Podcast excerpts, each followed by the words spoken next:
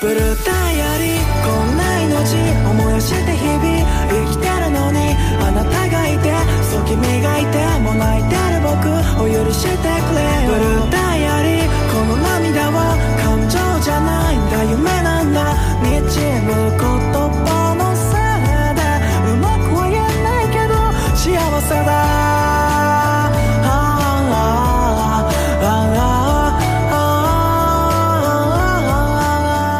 大家好，我是莫方，欢迎大家收听新一期的霓虹电波。呃，这一期呢是我自己给大家带来的一期节目。呃，在进入节目正题之前呢，先给大家补充一下我的人设啊。呃，平时呢，当然我是霓虹电波的主播，然后也是在日本上班的一个普通的白领，萨拉利曼。啊，还有一个身份呢是球迷。然后严格的来说的话呢，是一个伪球迷啊，因为看球涉猎的范围也不是很广，嗯，主要看的比较多的应该是英超联赛，然后主队呢是利物浦。如果有兴趣的话，也可以到评论区或者到节目里面和我们一起啊聊一聊。所以今天这个节目呢，也是和足球有关的，嗯。因为是霓虹电波嘛，然后又是足球，所以，呃，可能会大家会猜想得到啊。今天这期节目是想聊一聊国际的友谊赛，然后日本队是在德国的主场，四比一赢下了德国队。上一次是世界杯的时候败给日本队，然后这一次友谊赛的话，然后败给日本队，而且还是在自己的主场，然后以一比四这样的比分然后败给日本队。所以从这个层面上来讲的话，说丢人还是挺丢人。作为一个足球强国来讲嘛。也是一个不小的新闻了。但是这件事呢，还有一个新的余波，也就是今天早上，德国足协宣布解雇了德国国家队男足的主教练弗里克。关于这件事呢，实际上还是挺惊讶的啊。我印象里应该是德国队从来没有解雇教练的这样的一个记录和传统啊，就是说所有的教练，德国队的教练都应该是寿终正寝的，自己诶合同到期了，然后这样的，没有因为战绩不佳然后被解雇的。所以从这个意义上来讲呢，呃，弗里克也是非常倒霉的一个教练了。然后关于这件事呢，因为作为一个霓虹电波嘛，一个立足于日本的这样的一个节目嘛，我们就关于日本然后四比一战胜德国队，然后德国队弗里克教练被解雇的呃这样两件新闻，然后看一看在日本的网上大家的网友是一个普遍什么样的反应。相信对日本足球吧有兴趣的朋友可能会想知道这方面的消息或者新闻，所以就在这里给大家介绍一下。我现在看的呢是雅虎日本，是应该是算日本比较老牌的，而且是历史比较悠久的，在网上可以公开发表自己意见的这样的一个网站吧。嗯，所以我们现在就按顺序看一下这上面大家对呃日本四比一能战胜德国，还有德国主教练弗里克夏克，大家都是一个什么样的意见？先看这一条吧，他是这样说的。コロンビアを名前したが、カンドラケの問題なんだろか、啊，那就是他只是对弗里克被解雇这件事发表的一些看法吧。日本を押し込んでいる時もあったし、言いながら時もあったはず。しかし、タレントがいないわけでもないのに、決定力不足。啊，他觉得这场比赛从嗯整体的来看的话，呃，德国队也有一点一点的、一段一段的高光的表现，但是，呃，虽然有很多球星在场上啊，但是可能没有表现出来和自己身价匹配的这个。k a t e l o k 就是能把进攻转换成得分的，呃，写上汉字的叫决定力啊。k a t e l o k 决定力有一些不足。接下来说的是卡塔鲁太改卡拉马凯诺联赛卡托马拉难以看见 O.K. 吗？是的，卡塔尔大会的时候就感觉德国队没有什么气势，呃，没有能停止住他们一直输球的这样的一个连锁反应。Girona 达马西都有巴列达，斯科西曼呢都一直在球都一没几个起杆就是和以前被称作。呃，日耳曼战车的德国队来比的话，有一些印象不大一样。那个西多米卡奇卡，嗯，就是说眼神啊、眼光、目光不太一样。大概就是说眼里边没有杀气吧，没有那种求胜欲啊，没有杀气。他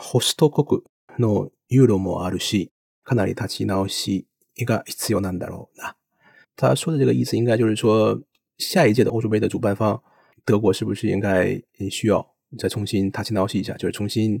找回一下自己的感觉。最后，そして今のドイツに勝ってもワールドカップに向けて日本代表の力は未知数だと思うか、未知だと感じた。呃，这个说的意思就是呢，虽然现在赢了德国队，但是面对要未来要要啊未来的要到来的这个世界杯，现在日本代表队的日本国家队的这个力量到底有多大，还是一个未知数。可能还是表现了一种担忧吧。可能从他来看的话，虽然四比赢了德国，但是更大的原因是因为。德国这个方面表现的有点太低于他的预料了，所以日本虽然赢了，但是也赢的不是很让人放心。这是一个比较严酷的、严苛的一个网友啊。好，我们再看下一个。ワールドカップ準優勝チームのフランスに4対1で敗れるとはわけが違う。ホームですし、しかも日本に大敗すれば解にやむを得ないでしょう。これでドイツはようやく変わるでしょ。また本当に強いドイツにその時また戦ってほしい。这个也是一个比较严厉的意见啊。他说是虽然以前也四比一输给法国队，但是能输给能输给法国队和输给日本队的这是完全不一样的两件事就是说在家门口被日本队以四比一打败这样的一个结果的话，看到雇就是教练被解雇的话也是没有办法的事儿。然后他可能还期待就是只有这样的话。才能让德国 UFC 卡尔那种那才能真正的改变德国，然后又变回到以前那个比较强大的这个德国。到那个时候，还应该再和德国踢一场。说到最后，这个还是觉得有点胜之不武，啊，踢的不是很解气啊。觉得日本踢了一个假的德国这样的一个感觉是吧？这是第二条，我们再看下面一条啊。口にで给你吧，你干完了都干不鸡蛋，你能独立自带休嘎，とても強くで好きでした。タレントは一流なので、監督があどうまとまってあげるのか。ドイツは多種多様なルーツを持つ選手が多く、我が強い選手も多いでしょうから、監督は大変だと思います。サッカーは11人、まあ、プラスベンチメンバー、スタッフ、サポートでやるチームスポーツです。やはり監督のマネジメント能力だったり、選手との相性は重要です。日本が勝って嬉しいのは当たり前ですが、強いドイツを見たいと思っている日本サッカーファンも多いはずです。这也是一个比较严厉的意见啊，就是总体来说的话，他是觉得现在的这个德国队，呃，名名不副实啊。他更喜欢日韩世界杯，而且好怀念啊。二零零二年日韩世界杯，就那个时候的德国呢，有很多球星，教练的管理也非常的好。那德国一向都是有各种各样多样性的选手。作为教练来讲的话，他这个管理的的任务是非常艰巨的，尤其是足球作为一项。呃，十一名球员，然后加上替补球员，还有教练组，呃，各种各样的协作起来，然后来搞的一个团体运动。教练的管理能力，还有和球员的这个配合，还有和球员的这个挨笑，就是是不是合得来啊，是非常重要的。最后呢，还是觉得作为日本球迷，当然为日本队能赢德国而高兴，但是其实作为呃一个日本球迷呢，还是能希望看到更强大的德国队。好，我们继续看下一条。この少年でヨーロッパや南米の日本を見る目が変わったろうな。开头的话就表述了一种爆棚的这个自信心啊！因为这次的胜利，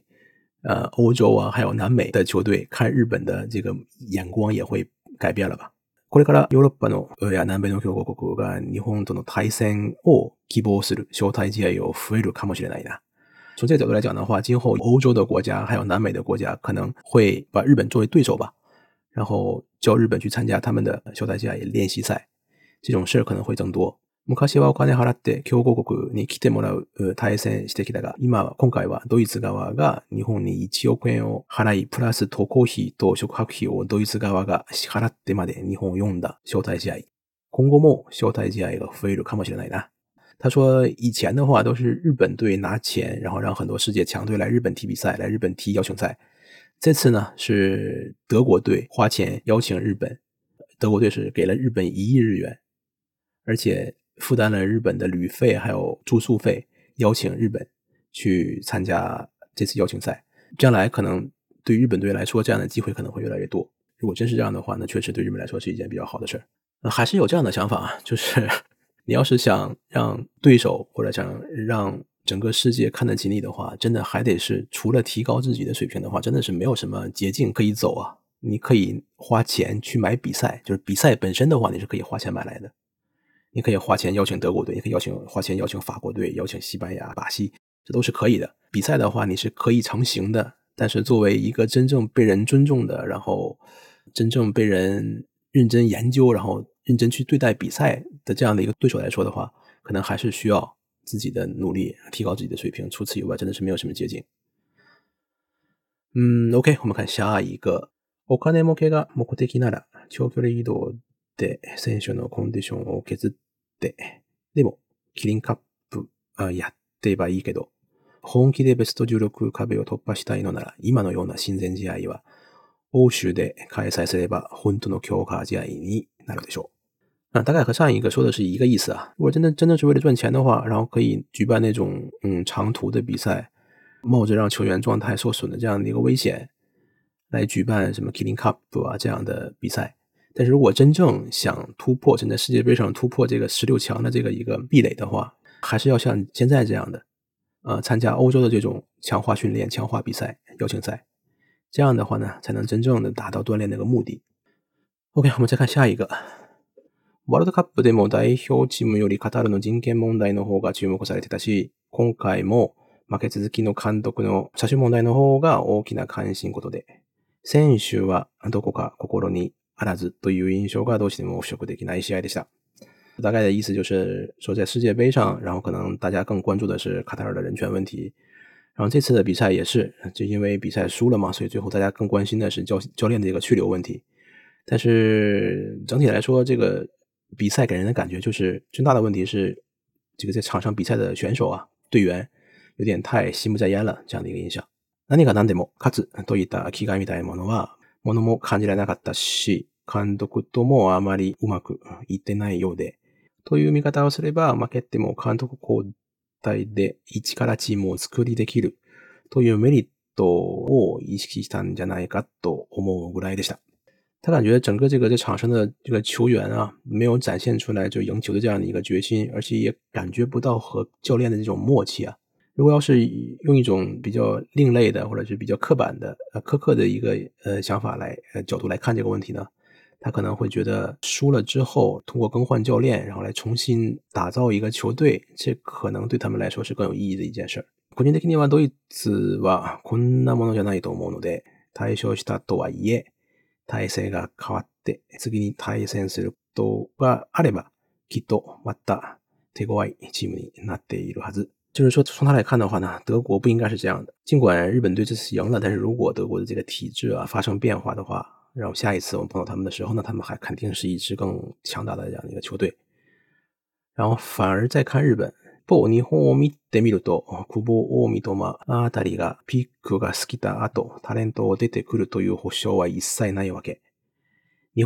の代表より未来の代表が強いとは限らない。だからこそ日本として。慢心せず。啊，またまた難しい言葉使いましたなこれ。慢心せずに J リーゴ協会や育成に取り込んで行きたいですね。他说要后他啊，他接着说呢，要反观日本的话，那么现在的话可以看到久保还有看到杉杉这样的呃实力的球员啊。但是如果这些球员他们过了自己的全盛期的话，是不是还能继续辈出这样的优秀的球员？这个是不好说的，也没法把握的。所以日本的国家队比较强的话，不证明未来的话也很强。所以日本呢，一定不要骄傲，继续强化 J League，就是 J 联赛的，继续强化、加强和培养。嗯，J 联赛也还是一个比较冷静的球迷啊。OK，那我们继续看下一个。ワールドカップ優勝経験が4回ある、経験があるドイツサッカー協会の初の監督解任の記念に、あ、やっぱりそうですね。就是我刚才的那个记忆是对的啊。他也说这是德国的萨卡协会，是德国的足协第一次解雇了自己的主教练。日本が関わったことを意味しますね。日本にとって歴史的な事件に近いことであり、アウェの地でドイツ1対4で勝利して、ドイツ代表監督ラストゲームにもなるという伝説な試合を経験したことにりましたね。然后对于日本来说呢，也是一个历史性的事件吧。然后能在德国的主场，然后以四比一战胜德国，然后并且把对方的主教练都拉下马了，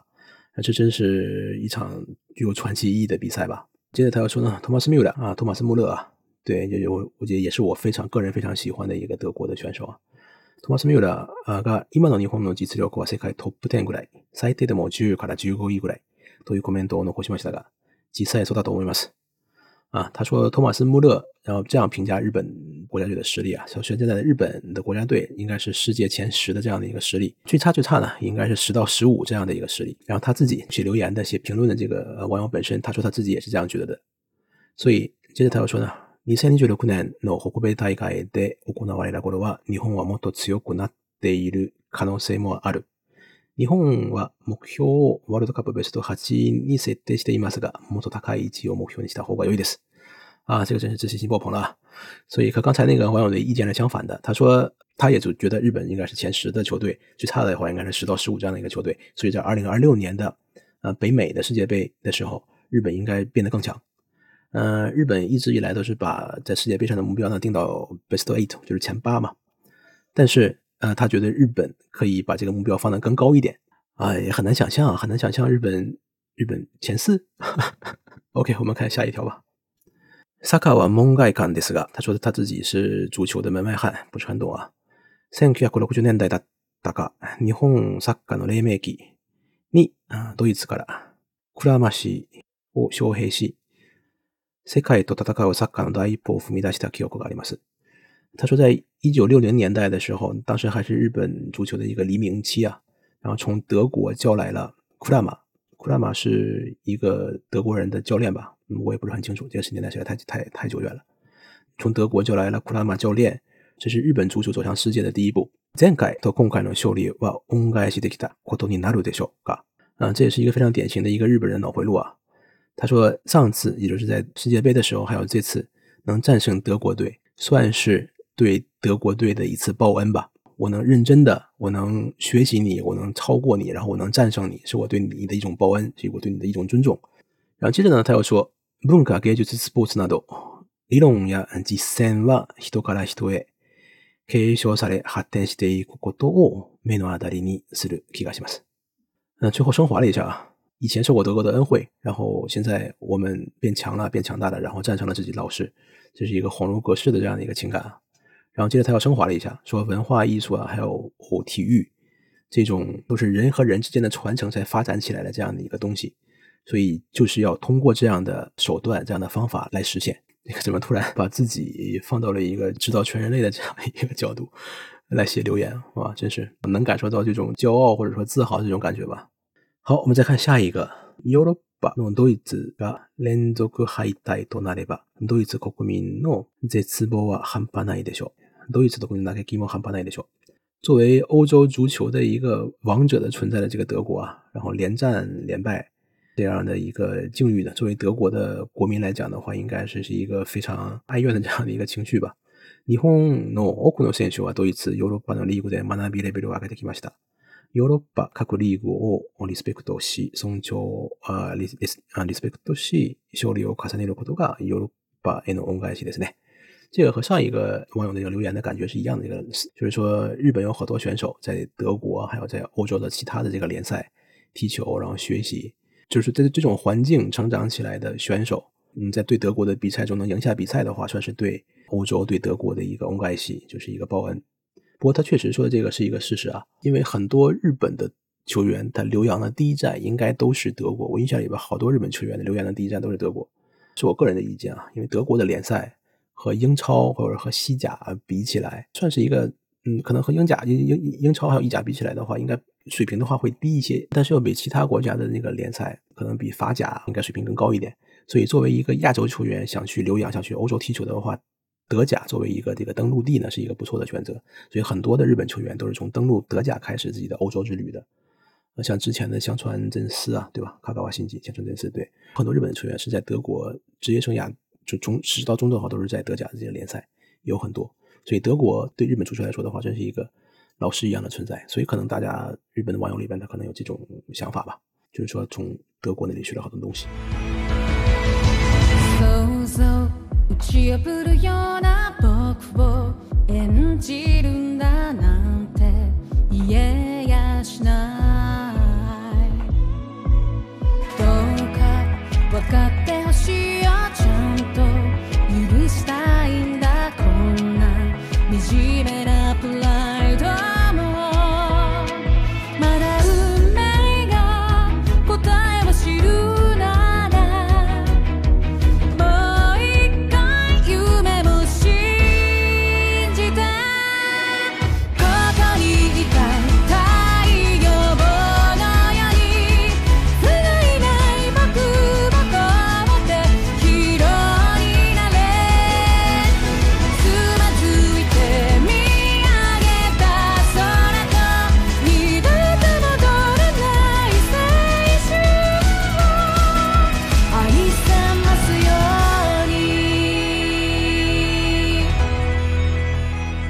阪社員が負けたら監督会に素人の私は疑問に思ってます。如果要是输了比赛的话，就解雇教练。作为一个外行人来讲的话，这件事他是不能理解的。確かに、チームのことは監督に責任があるでしょうが、試合をするのは選手。個々の力を信じてカバーし合うチーム力。世界大会なら最も重要なことだと思います。選手、監督との信頼関係、選手のチーム力、再度構築されて、この監督の下で、元で、みんなで素晴らしいチームで素晴らしい試合を楽しみしています。他不赞同，主要嗯比赛输了的话，就解雇教练。比赛能不能赢呢？是团体协作的配合的这样一个结果尤其在这种世界级的比赛里边，球员和教练之间的这个信任关系啊，然后球员和球员之间在一起能迸发出来这个全团队的力量是更重要的。然后最后还说，巴拉西奇没得，巴拉西奇啊，哟，才能吸引所以说，在现在的这个教练的这个旗下吧，再次磨合一下，然后再次构成一下现在的这样的一个一个球队，然后再凭借他们拿出更好的比赛，拿出更好的呃球队，这应该是期待，他期待的是这样的一件事。但是已经没有用了，现在已经被解雇了。OK，我们再看下一个。監督が悪いのかな明らかにクラブレベルで選手が育ってないんじゃないかな若い選手を将来妄想で過大評価して高値ばっかりをつけ始めて、今までのドイツ、堅実な選手育成とかけ離れた環境にあると思います。也是一个很辛拉很很很很辣口的一个评论啊。最开始的话，第一句就说这真的是教练的不好吗？这明显是球员呢，德国队的球员呢，在俱乐部这个层面没有受到很好的教育啊。大家还在很年轻的时候，然后就对未来充满了各种各样的幻想，然后又过大评价了自己的实力。现在整个这个风气呢，是至今为止的这种以以坚实呃的这个风格，然后来培养选手的这个德国，是卡卡奈打，就是非常背道而驰的这样。现在的是这样的一个环境，背道而驰的这样的一个环境。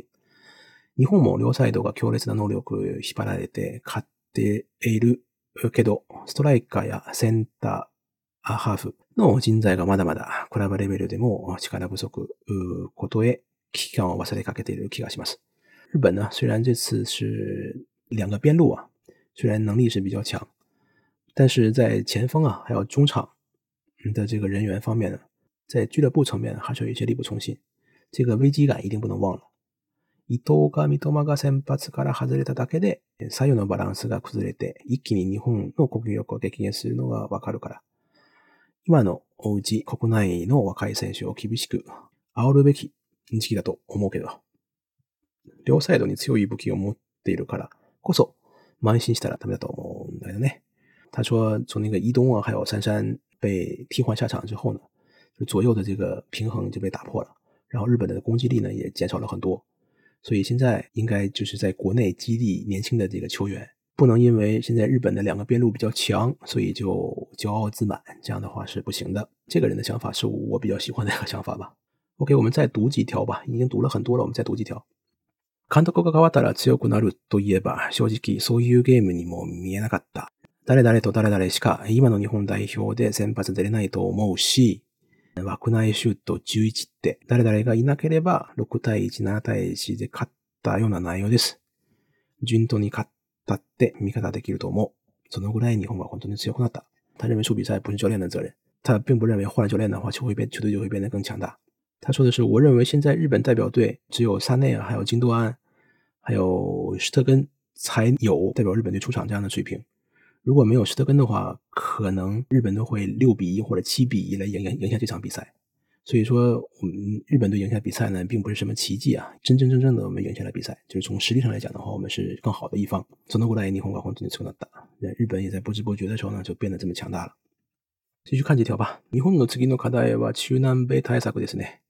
個人技中心の南米スタイルに対して対策を練らないと荒れてばっかりで一生もできてないです。ブラジルやアルゼンチンは呼べないと思うと思うが、中南米チームと多く対戦しないと解決策を見つからないと思います。ベスト8やベスト4を目標なら絶対勝てないと残されないからです。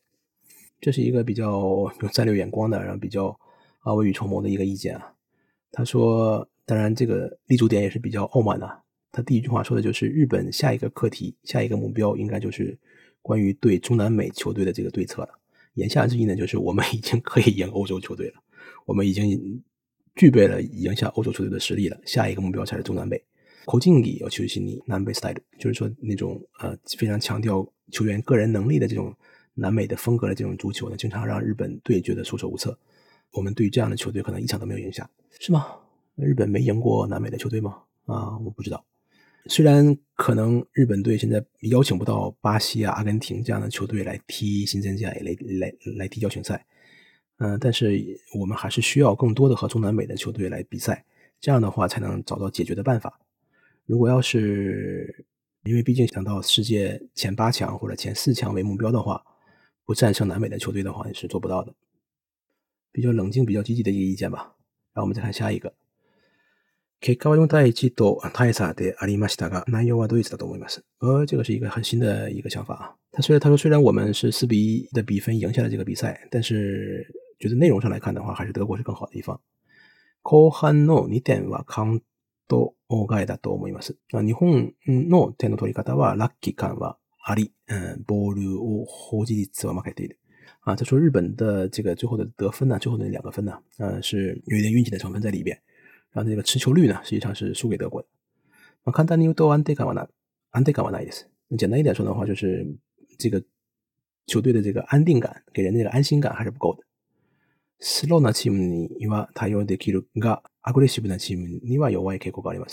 对这种节奏比较慢的球队呢，应该还是能发挥出自己的实力，但是 aggressive 就是比较比较比较强势的球队啊，就是会展现出自己弱的一面。对イツの監督印尼，我们莫斯科西欧的。就是对足协来讲的话呢，应该再观望一段时间，再解雇，是不是考虑要解雇教练？韩国的卡西马 K，你玩可大玩的狮子，内容重视的 key 的阿就今后呢，不应该太纠结于这个是赢了还是输了，应该再更重视一下这个内容本身。萨卡库古，多意外有的プレイヤーに、おし辞めさえ天に。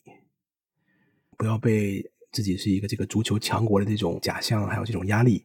然后被压倒，啊，就是他说这个意思，就是说足协不要被这种名头上的这个压力所压倒，然后做一些不正确的这个判断，大概是这样的一个意思吧。OK，我们再看下一个。マタシトツイアの会談を残った感じ。半世紀ほど見ているけど、選手、スタッフ、ファン、すべての読者が確実に身っていることは実感できた試合でした。個人的には盛りやではベスト十六が限界かと思っでだが、やはりね、また有目を見つけることができてとても嬉しいですね。这个网友呢，就是非常非常不加掩饰的表达了自己的一个高兴的这样一个心情吧。他说，嗯，这场胜利呢，对于日本人来讲，就是又是上了一级或者两级台阶。他感觉日本又是上了一级或者两级台阶的这样一场胜利。他看了半个世纪的球啊，就是说证明他是一个年龄比较大的这样的一个球迷了吧？看了半个世纪的球，然后从球员，然后到工作人员，然后到球迷。对于这些人来说的话呢，这是一个实现自己梦想的，然后能感觉到梦想被实现的这样的一场比赛。然后他个人觉得呢，现在这个日本的教练呢，他的能力呢，也也就是到世界前十六的这样的一个水平的这样一个教练。但是可能他想的是不对的啊，这个能赢德国队、亚洲内，就是可能对低估这个教练了啊。现在这个日本队呢，能让能感受到可能他的这个。梦想呢还能再继续持续的，还能再继续持续下去。日本队好像在继续进步的这样的一个意思吧，他感到非常高兴。嗯，OK，今天的评论呢就介绍到这儿吧。实际上，大家也会，尤其是世界在足球这样的一个世界呢，大家可能会在网上看到各种各样的发言，各种各样的评论。总结一下吧，总结一下就是说，日本球迷对这次能在德国的家门口，然后四比一赢下德国，还是有一定的这个欣喜和兴奋的这个。呃，感情的情绪的，但是呢，同时呢，又有比较冷静的一面。比如说，这次关于这次比赛来讲的话呢，能赢下德国有运气的成分，然后还有现在的这支德国队呢，就是不是真正的德国队，可能各种各样的因素吧，没有达到德国队应有的这样的一个水平。呃，日本的现在这这种优势的边路这方面的优势，是不是真的能持久下去，还是真正的昙花一现？呃，所以要继续在这联赛或者更低级别的联赛要继续培养。挖掘有希望的这样的球员，相比之下呢，作为一个呃中国球迷呢，就会多少觉得有一点酸。呃，日本四比一赢德国的时候，我们是不是和马来西亚对和马来西亚是勉强逼平了马来西亚？这个差距真的是不知不觉间就形成了这么大的一个差距了。其实，作为当年在五里河体育场然后见证中国足球出现的我本人来讲的话。当年真的是觉得中国足球经历了几代人的努力，然后终于打开局面，终于能站在世界的舞台上了。我们没有想到的就是，呃，当年以为的起点还有开端，竟然成为这几十年吧，几十年来的这个中国足球最高光的一个时刻，真的是有点伤感的这样的一个话题啊。那今天的节目就到这儿，欢迎大家的收听，然后我们下期节目再见。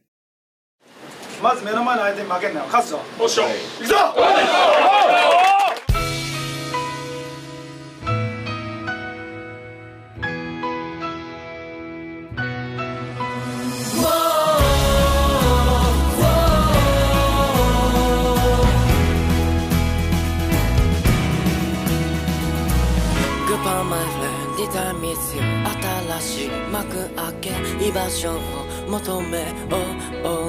お向かおうデ o センデス p a s o l o 決意の朝には旅立つ僕らの夢 I was early every day I make a choice I believe that it will lead the way